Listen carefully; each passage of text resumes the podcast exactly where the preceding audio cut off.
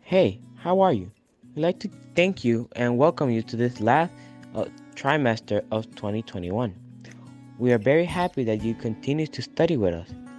The title for this trimester is God's Grace is a Gift, and our first lesson is titled Don't Do Something, Just Stand There.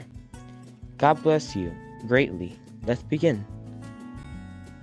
The power text is on 2nd Chronicles chapter 20 verse 17. It says, You will not have to fight this battle. Take up your position, stand firm, and see the deliverance the Lord will give you. The PowerPoint is When we praise God together, He wins the victory for us. Community We reveal God loves in our family. The student will know that if God people unitedly seek Him and trust in Him in times of crisis, He will give them the victory.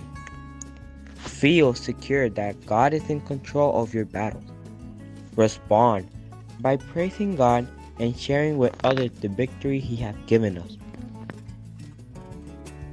Before we begin, I'd like to invite you to a word of prayer. Dear Heavenly Father that is in the heaven, we'd like to ask you so that we can stay focused on your word and trust in every moment and place in you.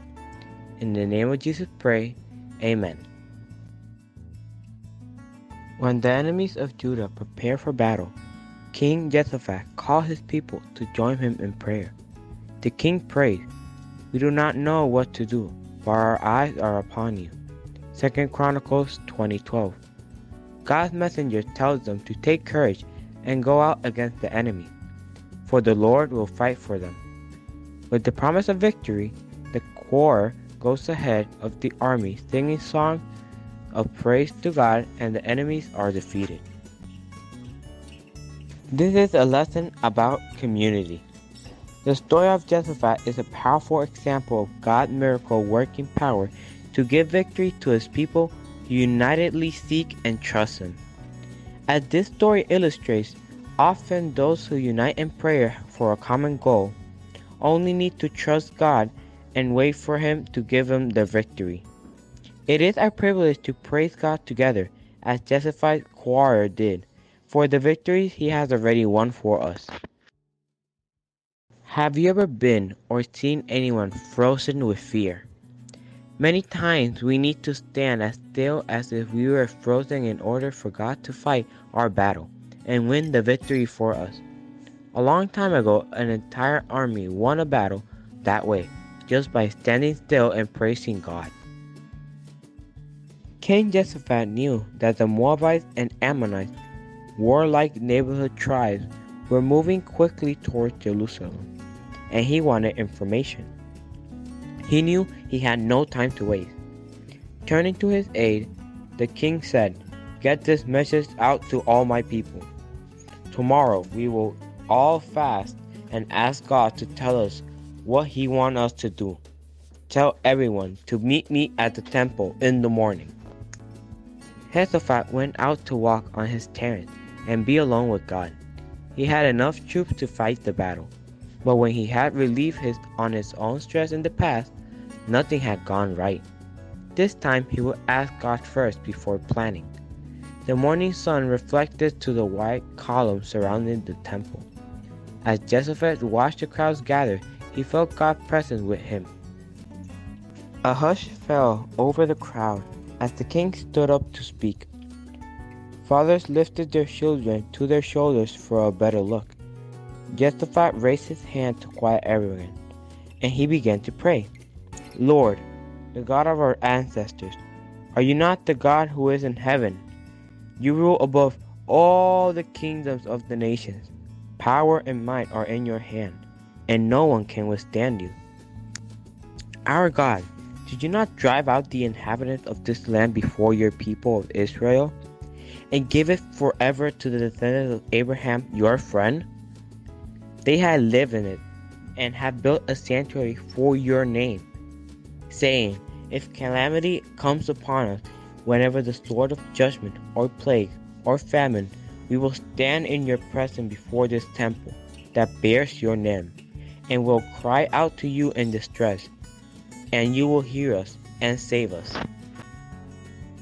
But now, here are men from Ammon, Moab, and Mount Seir, whose territories you would not allow Israel to invade when they came from Egypt.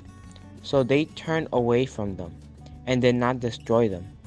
See how they are repaying us by coming to drive us out of our possession you gave us as inheritance. Our God, we do not judge them, for we have no power to face this vast army that is attacking us. We do not know what to do, but our eyes are on you. Second Chronicles 26 through 12. Everyone wondered what would happen next. Suddenly, a man named Jahaziel pushed his way towards the center of the crowd. Listen, King Jehoshaphat, and all who live in Judah and Jerusalem. This is what the Lord says to you Do not be afraid or discouraged because of this vast army, for the battle is not yours, but God's. Tomorrow, march down against them. They will be climbing up the path of Ziz, and you will find them at the end of the gorge in the desert of Jeruel. You will not have to fight this battle. Take up your position, stand firm, and see the deliverance the Lord will give you, Judah and Jerusalem. Don't be afraid. Do not be discouraged. Go out and face them now, and the Lord will be with you. Verses 15 through 17. Jehoshaphat fell to his knees and bowed low to worship God. Everyone followed his example and thanked God for the promise of victory.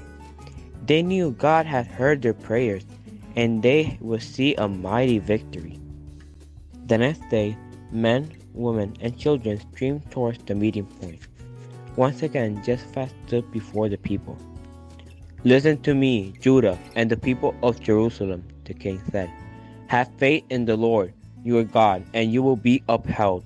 Have faith in his prophets, and you will be successful. Jehoshaphat appointed singers to lead the army as they made their way towards the battle place. Together they sang, Give thanks to the Lord, for his love endures forever. As Judah began to sing, God set ambushes for his enemies. They confused the Moabites and Ammonites. They began to fight each other. When Jehoshaphat and his singing army came over to the crest of the hill and looked over the desert, not a single soldier was left standing. Their enemies had killed each other. King Jehoshaphat led his people back to Jerusalem. Arriving at the city, they gathered at the temple to thank God for the victory he had given. Accompanied by harps, flutes, and trumpets, the people sang praises to God. Soon, word of God's victory for Judah spread to other countries surrounding Judah. For many years, those countries left Judah alone. Because the people had asked God to fight the battle, they lived in peace for many years. Don't forget to study and learn the power text. You will have to fight this battle, take up your position, stand firm, and see the deliverance the Lord will give you. 2 Chronicles 2017. We prepare activities so you can review this lesson. You can find them in the description of the video. Leave us a little message in the comment section and tell us if you like the activities. We invite you to subscribe to this channel, ring the bell to activate notifications, and share this video in your social network. May God bless you and keep you safe.